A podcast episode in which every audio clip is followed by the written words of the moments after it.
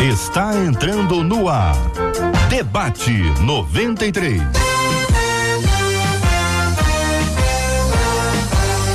Realização 93 FM. Um oferecimento Pleno News. Notícias de verdade.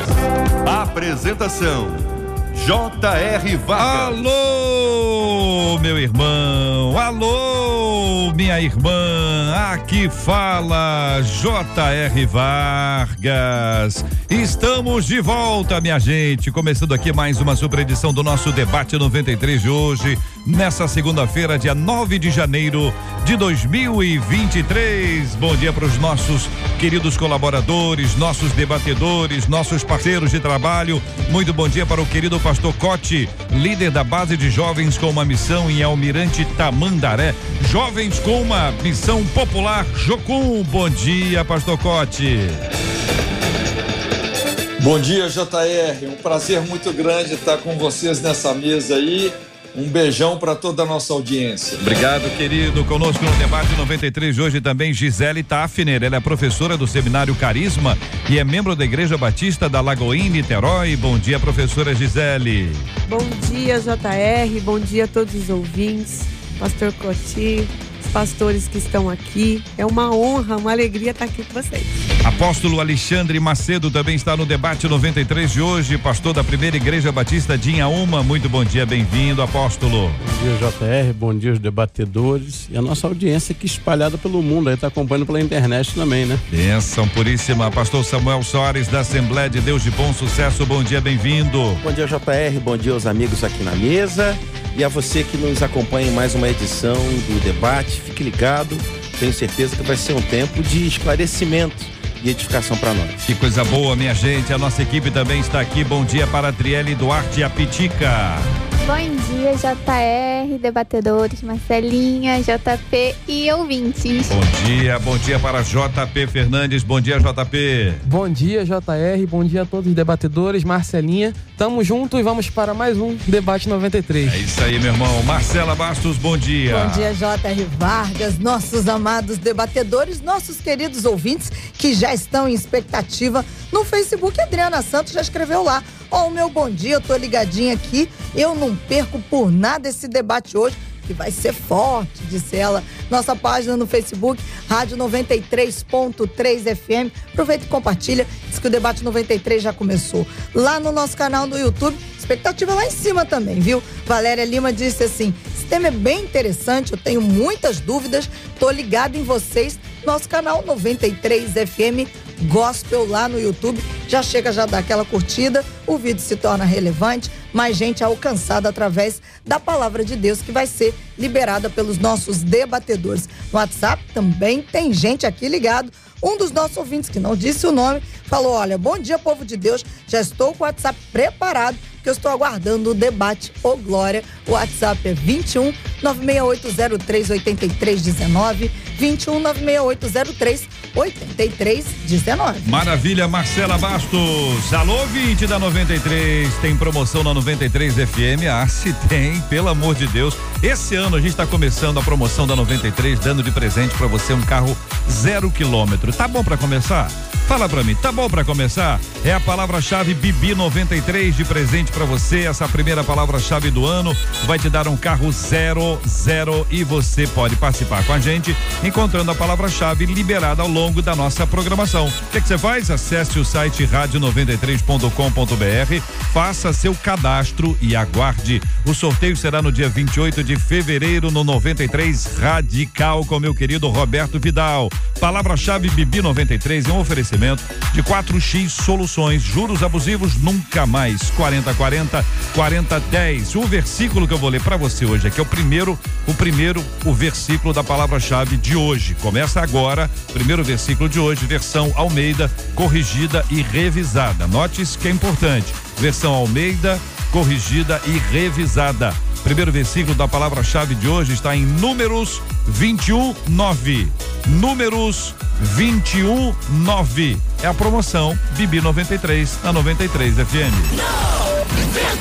93! É, minha gente, que maravilha! É a 93 FM com você. O nosso tema 01 do debate 93 de hoje é pesado, hein, igreja? Segura aí. convivo com verdadeiras mulheres de Deus, doces, abençoadas e cuja presença só faz bem. Além do fato de serem compromissadas com as coisas de Deus, elas estão assim, sabe, trabalhando, servindo, participam de tudo na igreja. Porém, porém, elas são proibidas de tomar ceia. E por quê? Porque todas elas vivem com homens não convertidos que não querem casar. Mas desde que se converteram, o maior sonho delas é comer o pão e beber do cálice, é participar da ceia. A Bíblia afirma que quem deve se examinar é o próprio homem. Sendo assim, a liderança da igreja pode proibir alguém de tomar a santa ceia. Caso essas mulheres participem da ceia, estarão trazendo condenação para suas vidas. Igrejas que no mesmo dia que a pessoa se converte, servem a ceia. Isso é errado? Quem está apto para participar da ceia? São perguntas colocadas aqui pela nossa ouvinte. Nós vamos conversar sobre esse assunto. Eu vou fazer aqui uma ressalva prévia e, naturalmente, os nossos queridos debatedores já sabem disso. A decisão é de cada igreja. A decisão é de cada comunidade. Cada igreja local tem a sua forma de administrar esses assuntos debatedores que vão dar a sua opinião estão falando das suas ideias. Mas eles não estão aqui dizendo que tem que mudar esta igreja ou aquela igreja. O assunto é tratado sempre com o máximo respeito, porque cada comunidade tem o seu contexto. Por isso que nós vamos buscar os fundamentos bíblicos. O que vai mudar a nossa mente, inclusive daquele que acha isso ou acha aquilo, pode ter a sua mente mudada a partir do momento que a Bíblia é explicada. Então, o que nós queremos hoje é explicar a palavra de Deus e é isso que os nossos amados debatedores fazem. Pastor Cote, vou começar com a sua palavra inicial sobre esse assunto. A gente vai rodando a mesa, ouvindo as palavras iniciais e vamos avançando, querido. Então, gente, é, bom dia aí para todos. É, eu, eu acho que esse tempo vai ser muito curto para a gente ver uma questão que é tão abrangente como essa, né? É, aí não é só a questão da ceia, tem questão do batismo, tem a questão do julgo desigual, tem a questão da bastardia, tem a questão aí da fornicação, a questão do casamento, mas eu vou, eu vou tentar aqui é, alinhavar algo aqui que eu acho que é mais importante, né? É, essa questão hoje, principalmente é, da cultura da fornicação, infelizmente, está se tornando muito normal, né? É, essa, o, o que foi colocado aí, assim, lógico que ficou a polêmica muito em cima se pode tomar ceia, não pode tomar ceia, né?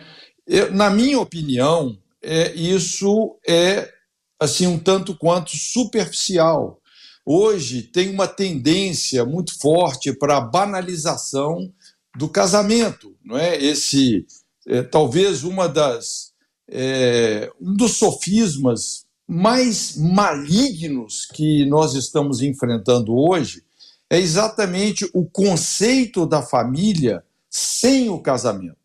Então, as pessoas, elas querem a família, obviamente, todo mundo quer uma família, mas as pessoas muitas vezes não querem o casamento.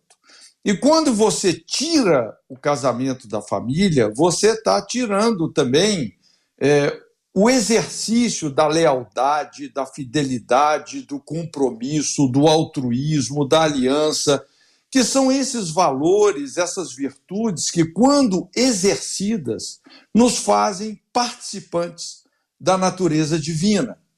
Então, assim, é muito sério. Eu, eu costumo dizer, podemos resumir a cura de uma sociedade no conceito é, do casamento. Você pode observar toda essa onda de violência, delinquência, marginalidade, evasão escolar. Quando você vai mapeando isso, tudo isso deriva é, de uma família sem casamento, um casamento destruído, é, essa síndrome da infância desprotegida, porque o que protege realmente a vida da pessoa de, é, é, é exatamente o casamento. Então, nós temos hoje, assim, muito, é o que eu chamo aí, é, o, o, poder do hedonismo. O que é o hedonismo?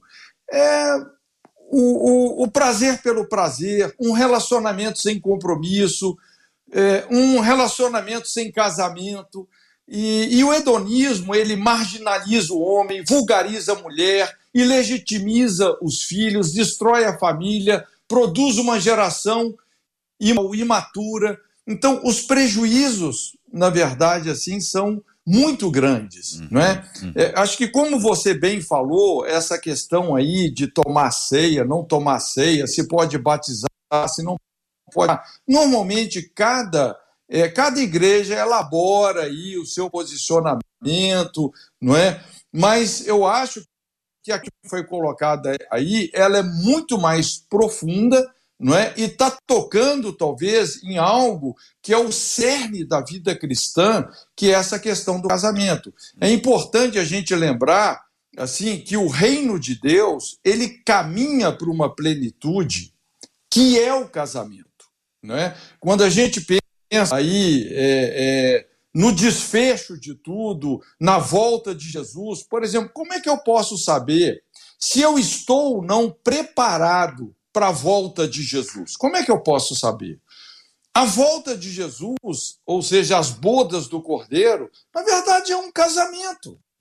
Como é que eu posso estar preparado para a volta de Jesus se eu não tenho uma vida legitimamente casada, se eu não sou casado, se eu não sou fiel à minha esposa?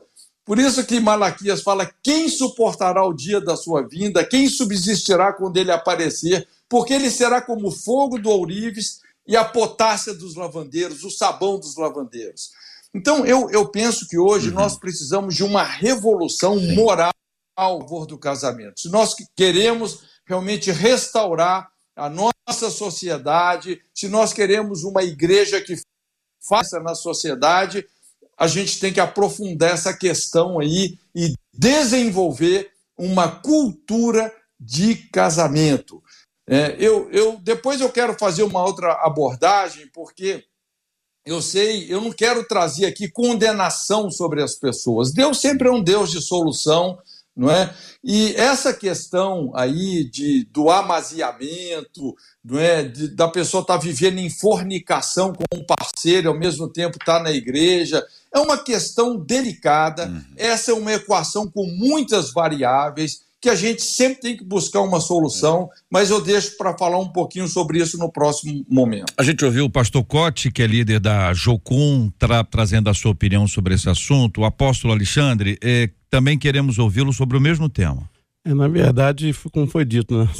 tantas variáveis, mas eu penso que a gente tem que vir avaliando algumas situações. Por exemplo, e aí talvez seja o caso aqui, se a pessoa se converteu e já vive nessa situação, como vai ser feito? Quer dizer, vai mandar, vai pedir o divórcio, mas não tem casamento, como é que vai ter divórcio? Uhum. Então, se tem filhos, então eu penso que, baseado em Romanos 14, cada um de nós prestará conta a si mesmo a Deus. Uhum. Desvalorizar o casamento né, é, é, não é essa questão de dizer, olha, só vai poder ser membro, e aí vai muito, como você falou muito bem aqui, é o seguinte: isso, igrejas históricas, de um modo geral, está no estatuto. E muitas vezes o pensamento do pastor não coaduna com o estatuto, mas por força de estatuto, ou seja, pela vontade soberana da igreja, uhum. ele tem que se enquadrar. Eu pastorei perto de comunidade, eu vivo essa realidade. Uhum. Então eu tenho testemunho disso, ou seja, e eu acho uma incoerência muito grande o seguinte, JR, eu aceito o dízimo daquela irmã, uhum. mas não aceito que ela tome ceia. Então fica algumas incongruências que eu penso que tem que ser também trabalhada.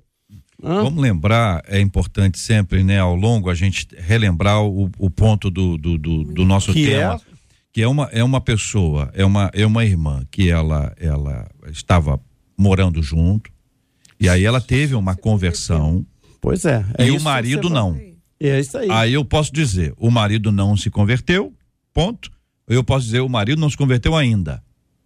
Então são duas coisas bem distintas é, aí, e isso gera um prolongamento, né? É isso que a gente tem que avaliar, porque se eu digo o seguinte, olha, ela tá ligada, ela tá atrelada a alguém, laços afetivos, familiares, Filhos, e né? resolver, isso aí, e resolver essa questão, dizendo, olha, você não pode tomar ceia, talvez a igreja esteja dizendo para ela o seguinte, olha, é melhor você separar. Se você quer alguma coisa em relação à igreja, então você tem que tomar uma decisão mais cirúrgica. Uhum. Será esse o caminho? Então é. acho que a gente vai ter que debater isso aqui até para amadurecer é. e ajudar. Professora.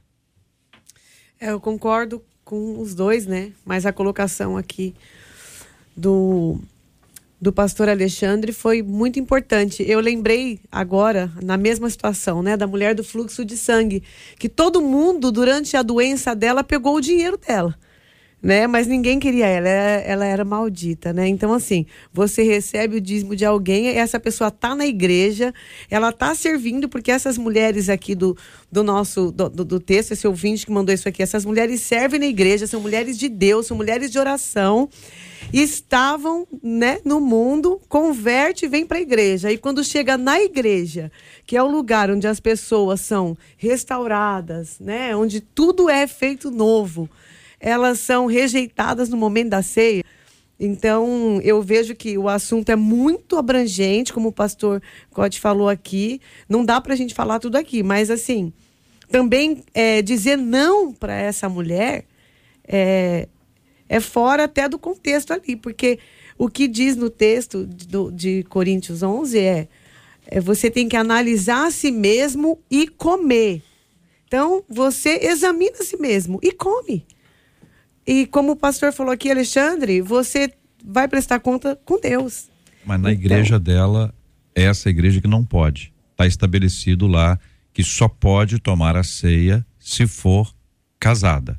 Então, a reclamação que faz a nossa ouvinte, aí traz o assunto para a gente discutir, é exatamente isso. Isso é justo, isso é bíblico, adequado, não é adequado. Compreende, professora? Sim. Quer dizer, aí é que é o nosso posicionamento bíblico. Então, se a gente está estabelecendo que o fundamento bíblico é examine-se, pois o homem a si mesmo, e assim coma, a gente tem que identificar que contexto foi esse em que foi dito. Examine-se é referente ao que ou a que. O que que estava sendo contado ali que precisava se examinar. Era Sim. tudo, inclusive isso, ou era aquilo que ali estava? Compreende? Mais ou menos assim. Buscar em primeiro lugar o reino de Deus e a sua justiça e todas, todos o quê? Uhum. Todas as demais, todas estas, todas as coisas vos serão acrescentadas. A gente complica, às vezes coloca, é, a gente às vezes coloca coisas que não estão no texto, né? Assim, para poder avaliar. Pastor Samuel. É, muito bom, JR. Muito, o JR gosta de fazer isso. É, em primeiro lugar, deixa eu só uh, dizer aqui que eu falo em meu nome, Samuel Soares da Silva.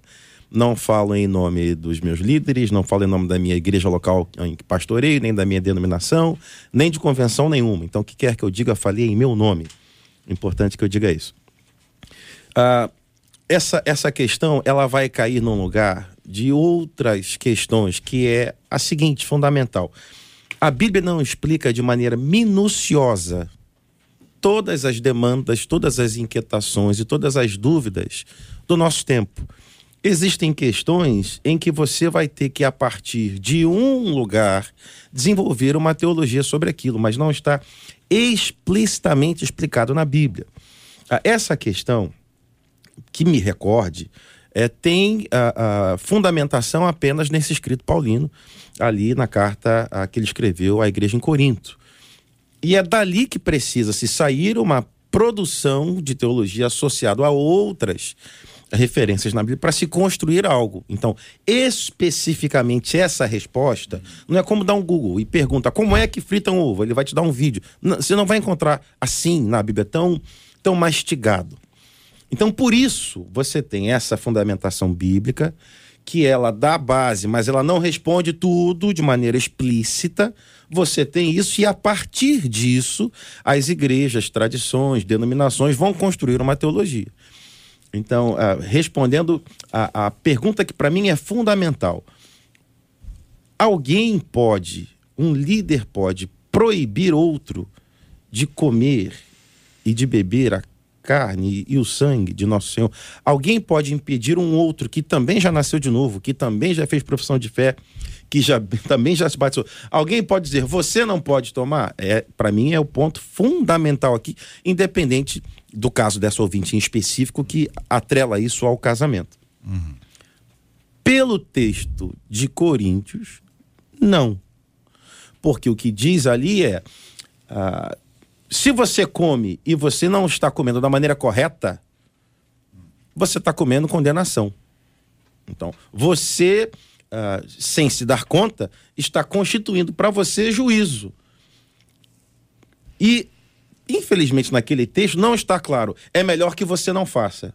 Naquele texto não tem isso. Uhum. Naquele texto diz: eu recomendo que você pare de consumir condenação, se examine e passe a consumir agora o que é vida de Deus para você. Eu vou lembrar o texto bíblico para ajudar. É, é 1 Coríntios capítulo 11, a partir do versículo 26, tá, gente? Porque todas as vezes que comerdes este pão e beberdes o cálice, anunciais a morte do Senhor até que ele venha. Por isso, aquele que comer o pão ou beber o cálice do Senhor indignamente, será réu do corpo e do sangue do Senhor. Examine-se, pois, o homem a si mesmo, e assim coma do pão e beba do cálice. Pois quem come e bebe sem discernir o corpo, come e bebe juízo para si. Eis a razão porque há entre vós muitos fracos e doentes e não poucos que dormem. Porque se nos julgássemos a nós mesmos, não seríamos julgados. Aqui é um ponto fundamental. Mas quando julgados, somos disciplinados pelo Senhor para não sermos condenados com o mundo. Assim, pois, irmãos meus, quando vos reunis para comer, esperai uns pelos outros. Se alguém tem fome, come em casa, a fim de não vos reunirdes para juízo. Quanto às demais coisas, eu as condenarei quando eu as ordenarei quando for ter convosco. Essa é a leitura do texto bíblico para a gente lembrar do que se trata. É, mas se a gente parar para pensar aí, Paulo faz uma crítica porque começou a haver uma cisão, né? A turma chegava primeiro, comia, quem chegava Isso. por último, uhum. né? Então a gente está fazendo aí por analogia. Foi o que quis dizer. É, o pastor Não está explícito. Colocou, é, a partir daquilo você Nós fazemos as analogias. E aí, esse é o perigo né, da analogia. Ou seja, foi o que o senhor colocou muito bem. O líder fica a critério de dizer, olha, não concordo com isso, aceito aquilo. O que eu penso é o perigo de se criar uma segunda classe de crentes dentro da própria igreja. Uhum. Olha, você pode fazer, porque também é o Mas seguinte, né? Existe. Vamos, vamos entender é, algo aqui que para Não, já existe. Que eu acho que a gente tem que avaliar o seguinte: eu me prendo ao fato da fornicação. Mas tudo bem, o camarada está fornicando, ele não pode participar da ceia. Mas aquele que está mentindo, está roubando, existe esse tipo de, de classificação? Em contrapartida, eu não posso participar da ceia, mas eu posso ajudar na cantina, eu posso varrer a igreja, eu posso fazer uma visita. Então fico umas incongruências que eu fico pensando o seguinte, poxa, ou pode. Aí começa essa ideia, né? Ou pode alguma coisa, isso é bíblico, ou posso alguma coisa e outra não. JR, pois não. deixa eu só claro. fazer uma colocação. A ceia, no seu todo, ela é para que nós lembremos daquilo que precisa ser lembrado. Então, por que, que nós tomamos a ceia? Esse é o foco principal. É um memorial, né? É um, é, um, é um memorial, é um pedido de Jesus. Olha, se reúnam à mesa, estejam à mesa e, e façam isso e lembrem, lembrem de mim, em memória de mim. Ou seja, não é sobre mim. Não está falando sobre mim a ceia, a ceia é sobre o Senhor Jesus.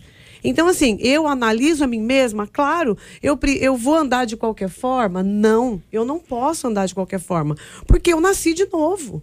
Agora, qualquer pessoa aqui nessa sala, se examinar a si mesmo, não toma ceia. É, Ninguém toma ceia. Eu, eu diria. Ninguém é digno, né? Ninguém é digno de não, tomar. É, mas aí tem o um processo da ju justificação. E que santificação, senhor... naturalmente. Fala, pastor. É, eu diria que a ceia é, é mais do que isso.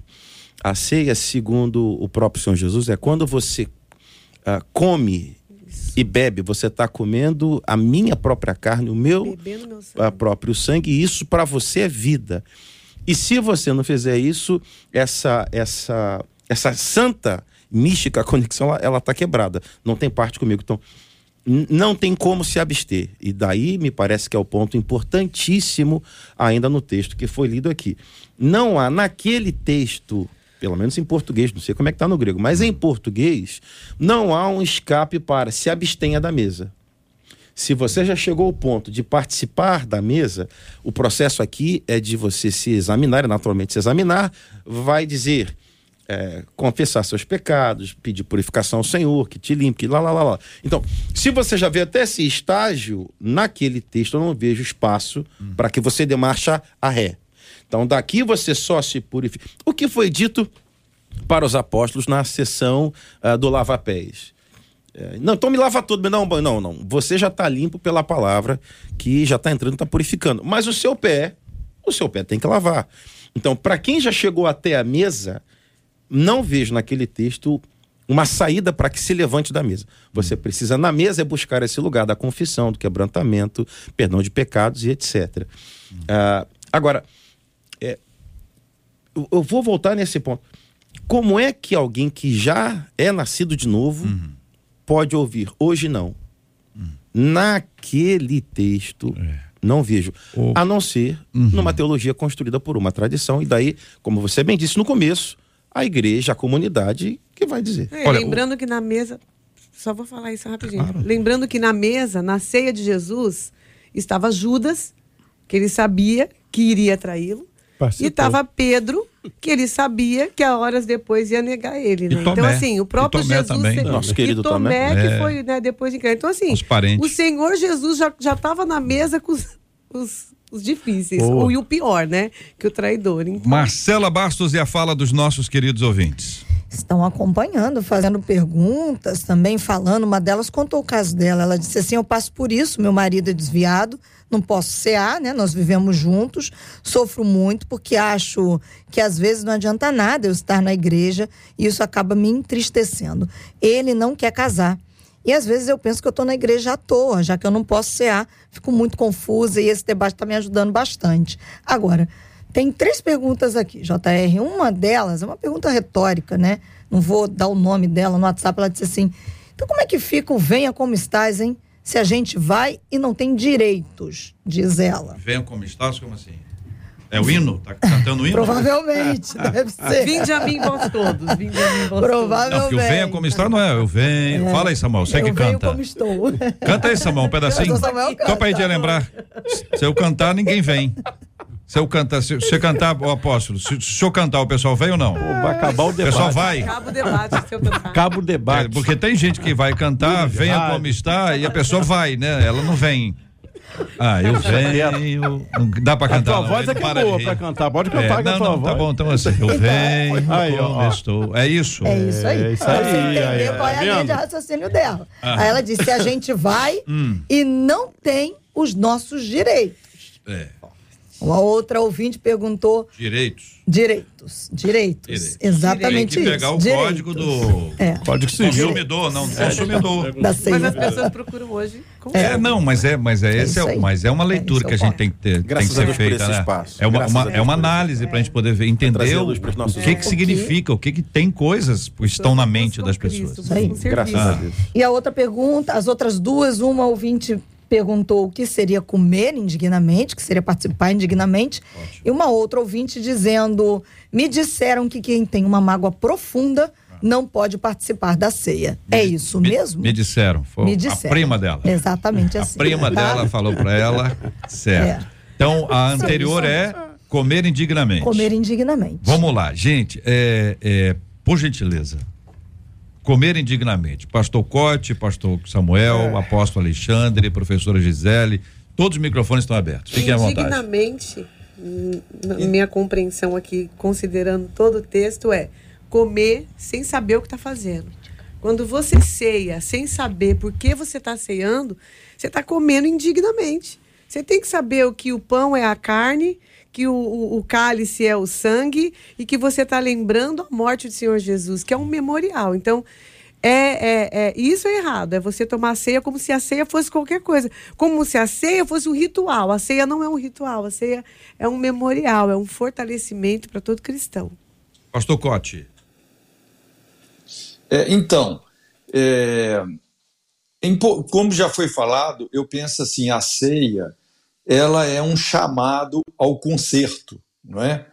Até o pastor Samuel acho que colocou muito bem, porque a Bíblia fala assim, examine-se o homem a si mesmo e tome da ceia.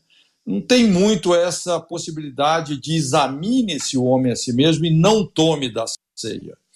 O, ideal é tomar da ceia. É um chamado ao conserto. E, de fato, assim, quando a gente olha para essa, é, essa situação aí que está em pauta, eu acho que é uma situação bem delicada, é, porque tem coisas que são absolutas na palavra de Deus, não é? É, e não adianta assim a gente querer embelezar o pecado, perfumar o pecado, entendeu? Pecado é pecado e é destrutivo, não é? E Paulo deixa muito claro lá em, em 1 Coríntios 6,10, se eu não me engano, ele fala assim: é, na lista lá de roubadores, idólatras, estão lá os fala assim: os fornicários não herdarão o reino de Deus. Hebreus fala: ninguém ser fornicário como foi Isaú, inclusive o cara vendeu a sua primogenitura. Lógico, tem um contexto ali de amargura, né? Porque, na verdade, ele começou a fornicar com as mulheres etéias é, como é, uma maneira realmente de espezinhar, de desonrar o seu pai. Quer dizer, é um contexto bem, bem complicado, né? Eu, então, assim, eu me coloco muito no lugar. Imagina assim, se eu fosse o pastor dessa pessoa, né? Eu penso muito como um conselheiro, não é? Então, se eu fosse o pastor dessa irmã, eu, assim, porque quando você lida com uma, uma questão assim de que esvaziamento, no caso aí julgo desigual, igual eu falei, é, é, a gente não tem que chegar de sola, trazendo condenação, não é? É uma equação com muitas variáveis. Muitas perguntas teriam que ser feitas, por exemplo, esse parceiro é crente, não é crente? Eu já vi pessoas que não são casadas, mas os dois são crentes. Nesse né? caso, pastor Cote, filhos... nesse caso, ele, ele, ele, ele não é crente, é, eles, eles estavam juntos, ela se converteu, ele não é crente, não quer casar. É esse, esse o quadro dela. Então, olha só, uma outra pergunta que eu acho que é a mais importante. Esse casal tem filhos? Porque vamos dizer que eles não tenham filhos. Uhum. Se eles não têm filhos, essa irmã vai fazer uma escolha, ou Jesus ou esse cara. Não dá para ficar com os dois. Tem outra pergunta: tem violência nesse relacionamento? Eu estou pensando aqui como um conselheiro. Pensando tá? alto. Uhum, porque claro. são perguntas que a gente tem que fazer. Uhum. Né? Se, porque se ela fala assim, não tem filhos, até um caminho fácil de, de, de assim, de dar. Uhum. Agora, se tem filhos, rapaz, já muda tudo. Uhum. Entende? Como que eu vou falar para uma, uma mulher abandonar esse parceiro com quem ela já tem três filhos? É um negócio muito mais complexo. O que, que eu faria nesse caso? Eu procuraria uma aproximação, principalmente desse cara, né, do, uhum. do, do, parceiro dela. Não é o marido, é o parceiro. Talvez convidaria eles para um almoço, não é? Você não ganha uma pessoa para Jesus sem antes ganhar ela para você.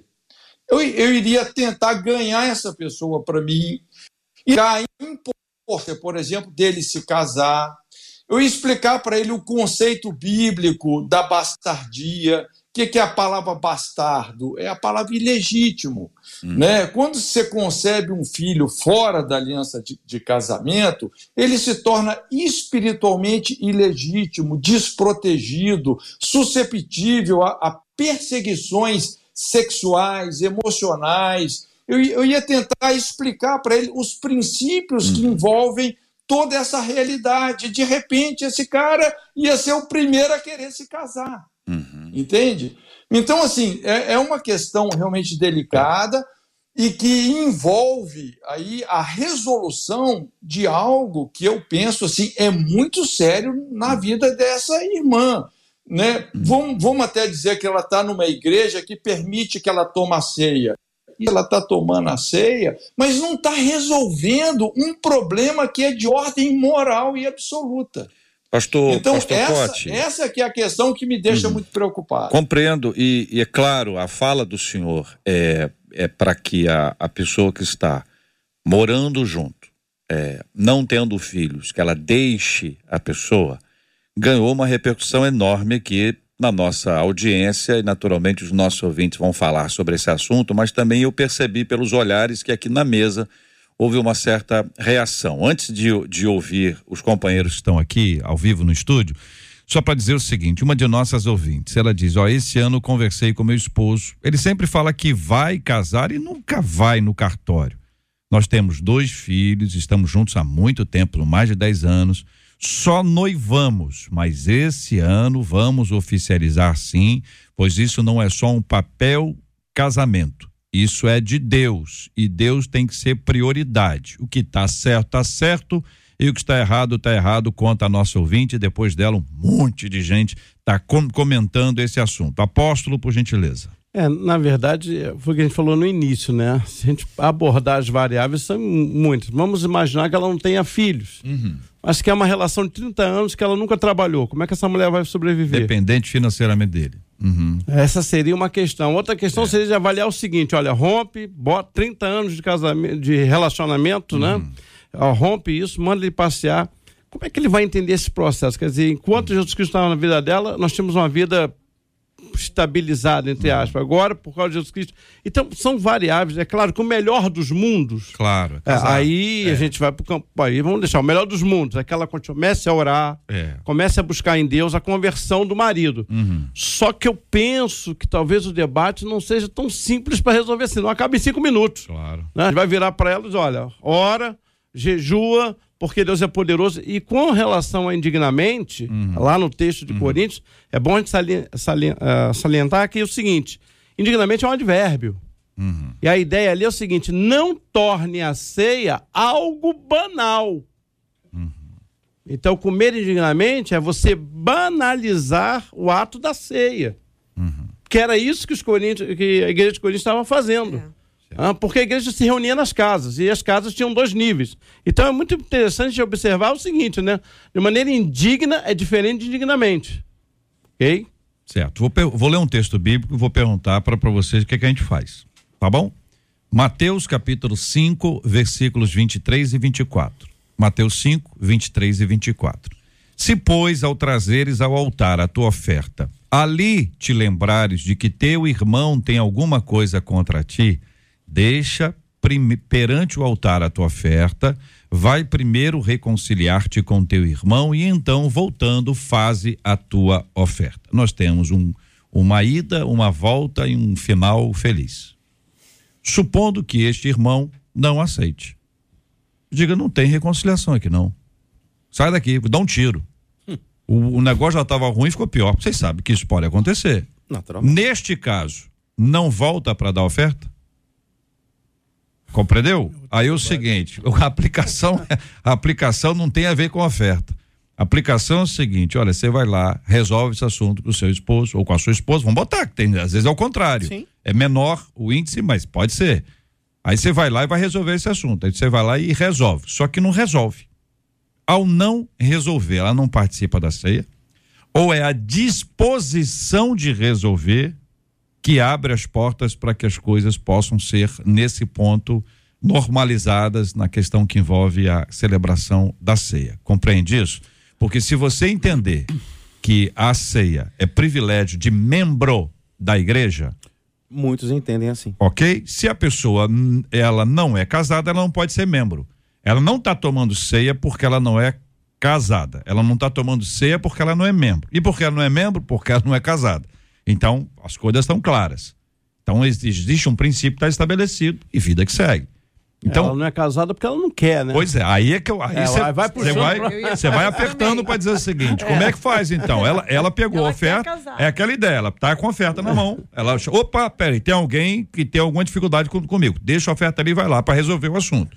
Resolver o assunto, ela volta e entrega a oferta. É essa a orientação bíblica. Mas a pessoa não, não resolveu, a pessoa não quis.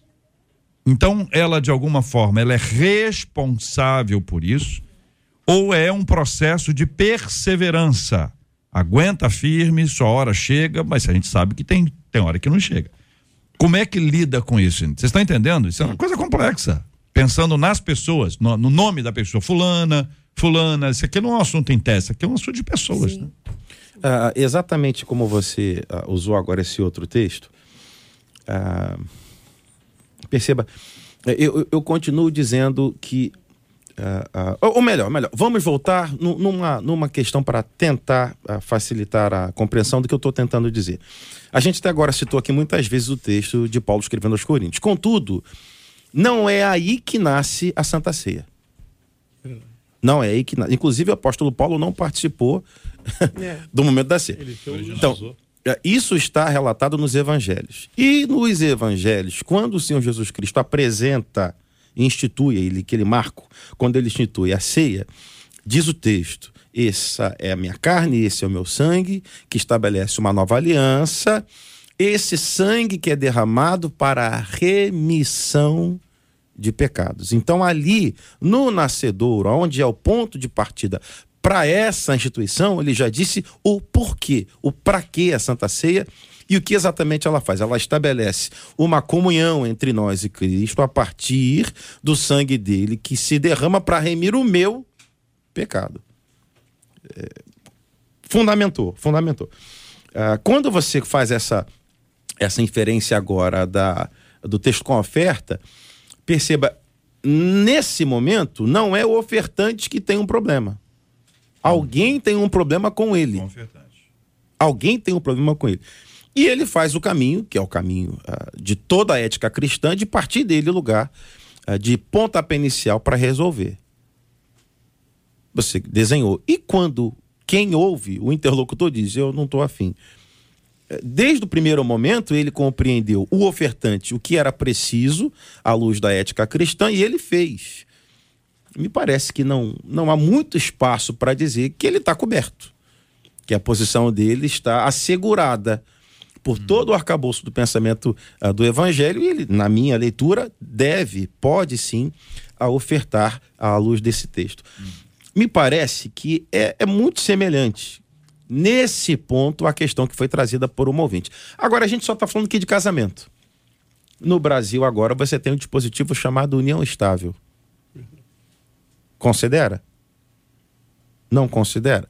Olha, o companheiro aceitou até fazer união estável. Fez mas o não estável não é casamento. Aí, JR. Pode só, ser membro agora? Você está falando a verdade que o Código, é realidade das nossas o Código Civil hoje estabelece no 1525 e 1527 o que é casamento.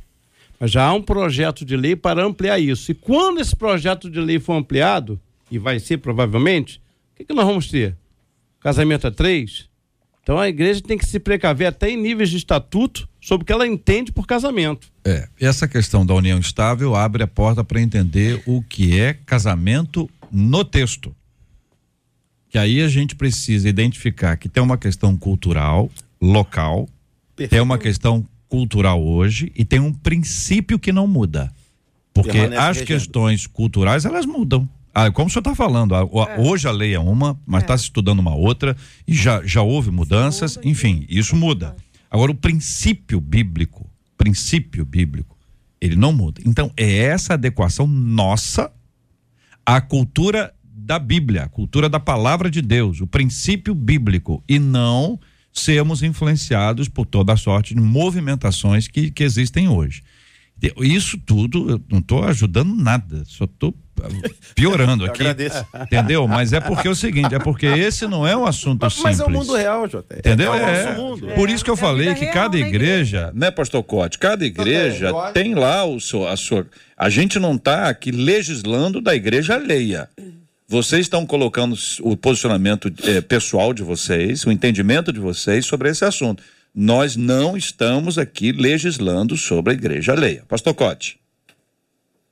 É, eu acho que você facilitou, você é. não dificultou. Oh, yeah. tá é, quando a gente volta, como Jesus fez no princípio, não era assim, quando a gente se arremete ao propósito original de Deus, as coisas ficam mais fáceis. O que, que é o casamento? É quando um homem e uma mulher devidamente emancipados dos seus pais, né, que é deixar pai e mãe de maneira honrosa e não traumática, eles se unem numa aliança até que a morte os separe. Isso é o casamento bíblico. E como foi muito bem colocado, união estável não é casamento. União estável tem a ver com herança de filhos, de parceiros. Por exemplo, né, vamos simular uma situação aqui: dois homens que querem, vamos dizer assim, se unir, adotar um filho e tal, aí procura uma terceira pessoa que seja do sexo feminino para propiciar isso. E como é que vai ficar a herança dessas pessoas? A união estável serve para isso mas tem que ficar bem claro que não é casamento. Então, assim, eu, volto a dizer, tem princípios que eles são absolutos. Não, não somos nós que quebramos o princípio. O princípio é que nos quebra. As consequências vêm, a fatura chega. É por isso que hoje nós temos assim o que eu chamo essa síndrome da infância desprotegida. Nós nunca vimos tantas crianças sofrendo assim de problemas sérios, né? Criança de 5, 6 anos sofrendo perturbações, tendência homossexual, tendência à violência com requinte de crueldade. A gente nunca viu uma assim um, pessoas com infância tão desprotegidas, não é? E na verdade o que que protege os filhos é a aliança dos pais, é o casamento dos pais. Então, assim, eu, eu volto a dizer, a gente tem que levar muito a sério esse tema do casamento. Né? Essa questão aí da, da ceia, por exemplo, foi também muito bem colocado. Você vê, Jesus deu a ceia para Judas. E talvez foi até daí que Paulo tirou essa ideia que tem gente que, que come da ceia para condenação, porque Judas tomou da ceia e seguiu, infelizmente, um caminho de condenação, não é? Então, assim, essa a gente tem que assim tratar como absoluto as coisas que a Bíblia trata como absolutas e lógico tem umas tem outras situações que a gente tem uma margem aí para uma variação doutrinária, não é? Muito bem. É, são 11 horas e 47 minutos aqui na 93 FM, 11 e 47 A gente está encerrando é, em alguns instantes aqui, porque o tempo voou aqui hoje. Você está acompanhando a gente, está vendo isso aqui. A gente sabe que a ceia ela é, é nutriente espiritual, né? A ceia não é pãozinho e suquinho de, de, de uva. A ceia é nutriente espiritual. Nós, quando nos alimentamos, nós somos alimentados espiritualmente. Não é uma questão física. Você não mata a fome comendo um pedacinho de pão ali. A gente tem que entender e ter discernimento sobre essas coisas. Então, existe uma, uma bênção espiritual para aqueles que participam da ceia. Por isso que nós celebramos a ceia é, é, com uma certa frequência. Cada, cada comunidade faz do, do seu jeito, mas tem uma frequência ali que entende a, a necessidade. Existe um, um, preparo espiritual. Existe um tempo de confissão de pecados, existe um tempo. Houve um tempo em que as pessoas deixavam a ceia. Na hora da ceia ia embora, saía, é verdade, é voltava depois. Ainda há. Mas depois se conseguiu identificar que eu, eu, ao fugir da ceia, eu corro para o pecado. E eu preciso fugir do pecado e correr para a ceia, para ser alimentado. Então, ainda que a pessoa não tenha resolvido todas as suas encrencas, ele vai ter uma disposição para isso. Aí nós temos um nutriente espiritual. Agora, se em alguns casos, como em outros aqui que nós estamos discutindo, esse caso, e tantos outros, as pessoas não podem celebrar a ceia, é fundamental que ela tenha esta conversa na sua comunidade. Que ela possa entender, identificar. Sabe por quê? Porque agora, nesse exato instante, tem gente pensando o seguinte: ah, vai para outra igreja que pode. E essa não é a decisão mais adequada. A gente tem que parar de mudar de igreja, gente. Tem gente que mal suspira, o carro, a pessoa espirra, não, muda de igreja, tem igreja. A gente começa a buscar uma igreja que me agrade, do meu gosto. Será que é isso mesmo? É, hoje o evangelho é por afinidade, né? Você não compreende? Sim. Então, tem coisa que assim, tem mudança que é irreversível. Agora, tem que mudar é, mesmo. Eu, eu, Agora, tem mudança seguinte, que não é né, necessária. Que, até para deixar, pelo menos da minha parte, é, qualquer coisa fora daquilo que a Bíblia estabeleceu como casamento, para mim é pecado. Uhum. A gente está tratando, você pode não tomar a ceia. Uhum. Então, acho que o papel é. Porque a gente está falando da pessoa e do pastor que está ouvindo a gente, o que, que eu faço? Então, eu penso que à luz da Bíblia, ele tem que sentar com a ovelha e explicar a ela uhum. o que é. E deixar ela tomar essa decisão ou não. Que é pecado, nós sabemos. Agora, porque o que acontece? Por força de estatuto, por exemplo, no meu lar, não pode. Não pode o quê? Não pode participar, a não ser que seja casado. Mas por uhum. força de estatuto. Mas como é que sabe? Pois é. Só tá entendendo? Que às vezes Agora você vê. Ah, Pô, mas aí é um estatuto é... produzido lá em 1900 e alguma coisa. Por exemplo, se é a bandeja, Tá certo? Eu tô aqui com a. Tem que sair perguntando, bandeja, não. E vamos supor que eu, que eu sei. Eu sei esse aqui, esse aqui. Você, eu, eu é aquela pessoa. Puxei ali. o bandejão. tirei que... ali. Agora, é, se é o cálice, se é o cálice que você pega na, na entrada lá do templo, que aconteceu na, na pandemia, então se. E aí? E o pessoal que faz, faz em casa? É, eu, tô querendo colocar, até eu acho que também a gente tem uma proposta aqui pedagógica, né? Espiritual, bíblica e pedagógica também para o pastor, porque é. talvez tenha um pastor que diz assim, eu vivo isso, e aí, o que, que eu faço? Eu só posso dizer para o senhor uma coisa.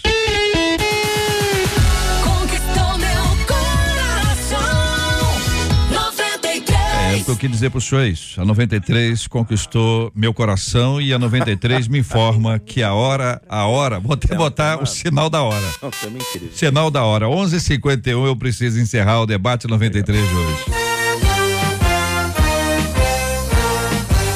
Quero agradecer o carinho dos nossos queridos debatedores presentes hoje aqui conosco, o querido pastor Cote, líder da base de jovens com uma missão em Almirante Tamandaré, no Paraná. Muito obrigado, pastor Cote. Aquele abraço, querido.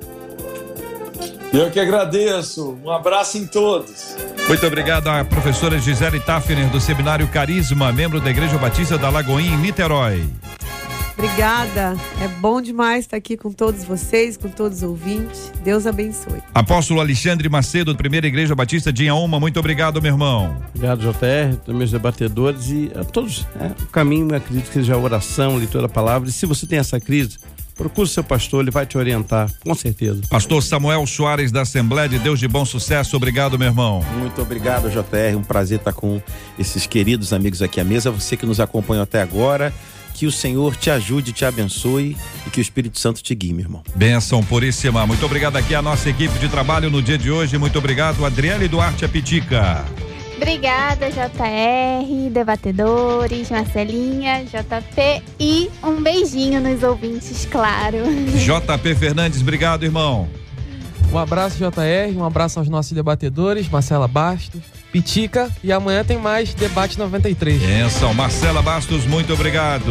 A hora voou, JR, mas como eu dou voz aos ouvintes, eu só quero dizer o seguinte: os ouvintes não queriam que o debate acabasse. Teve ouvinte aqui contando, olha, e aí? E a ceia para as crianças? E para todo mundo que está na hora? Porque meu pastor serve a ceia, independente de ser membro ou não. Um outro ouvinte dizendo, ó, a minha igreja, ah, quer dizer, hum. fui a uma igreja em que as pessoas pegam o pão, o cálice mas não tomam, porque acham que são indignas. Várias perguntas, várias coisas a respeito da ceia. O, o zap, é. o chat não para de pipocar por aqui, JR. Não, vamos voltar com esse assunto em breve, gente, para poder trazer um pouco mais de esclarecimento sobre esses assuntos, que tem gente que faz isso em casa porque entende que pode, tem gente que leva o cálice para casa, leva para alguém e entrega. Então é o seguinte, vigilância, vai botar o quê? O pessoal vigiando ali, tem uma cota não é isso? Fala, Marcela. É, a turma tá querendo saber. Quer saber. pode fazer em casa. O povo quer criança, saber. Se pode comer o que não, se não é pão. Tem várias perguntas. Criança? Como assim? Não se entendi. criança pode participar Ah, se ceia, criança pode. Se pode fazer a ceia com o que não é pão. Tem várias perguntas. É. Várias. Tem gente que, bom, enfim. Então, esse assunto é quente. Assunto muito bom. Muito obrigado aos nossos queridos e amados ouvintes. O Gilberto Ribeiro quer saber que hora que vai entrar também. Tá chegando o querido Gilberto Ribeiro aqui na 93 FM para uma tarde sensacional na nossa programação. Que bênção estarmos juntos no dia de hoje. Agora, ouvinte nossa, ela está dizendo o seguinte, gente, eu frequentei uma igreja em que a maioria dos membros falava em línguas, né? Aí eu achava isso muito interessante. Aí diz o ouvinte que ela tentava de toda forma falar, mas não conseguia e ficava mal por causa disso. Aí um dia ela inventou. Ela inventou algumas palavras estranhas assim e disse que tinha recebido o dom de línguas. Aí ela conta: hoje eu acabei me afastando da igreja, eu me arrependo amargamente de ter inventado tudo isso. O fato é que toda vez que eu tento voltar para a igreja, eu sinto muita vergonha e minha mente me acusa o tempo todo. Será que eu pequei contra o Espírito Santo ao dizer que tinha o dom de línguas quando na verdade era tudo mentira? Por que algumas pessoas conseguem falar em línguas e outras não? O que fazer para superar as acusações da minha mente e voltar a ter comunhão com o Senhor? O que que eu faço, minha gente?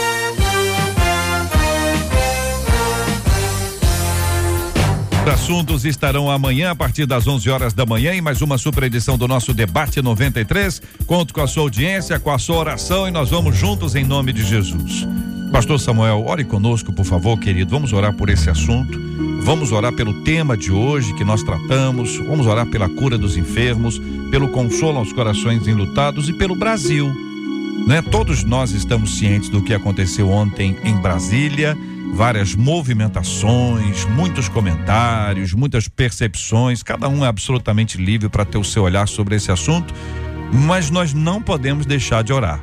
É interessante, você pode ser a favor, você pode ser contra. Você pode achar um absurdo, você pode achar lindo, mas você só não pode deixar de orar. E a oração, ela não pode ser endereçada, não é aquela oração que já tem um endereço ali na nossa oração. A oração é para o Senhor. Então quero convidar você a participar com a gente desse momento de oração pelo Brasil, em nome de Jesus. Pai nosso, graças te damos por esse dia e por esse espaço, por esse momento.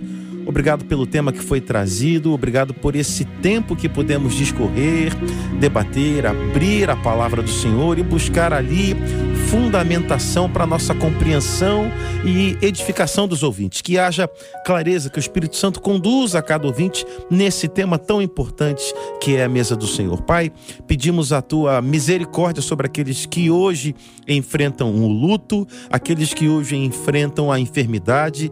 Pai, que o Senhor produza no coração dessas pessoas esperança de que o Senhor é poderoso para aqui nessa vida e também para a vida eterna. O Senhor opera aqui, o Senhor nos conduz até lá no processo de santificação, de justificação, fortalece a fé dos nossos irmãos, meu Pai.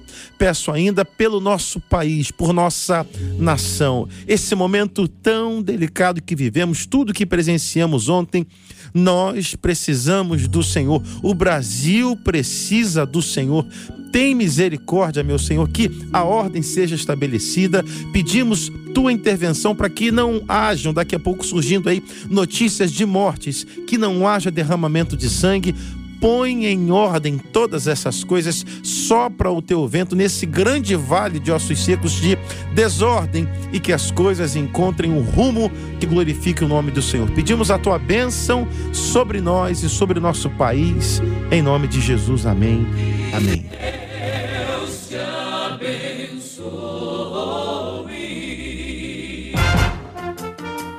Você acabou de ouvir Debate 93.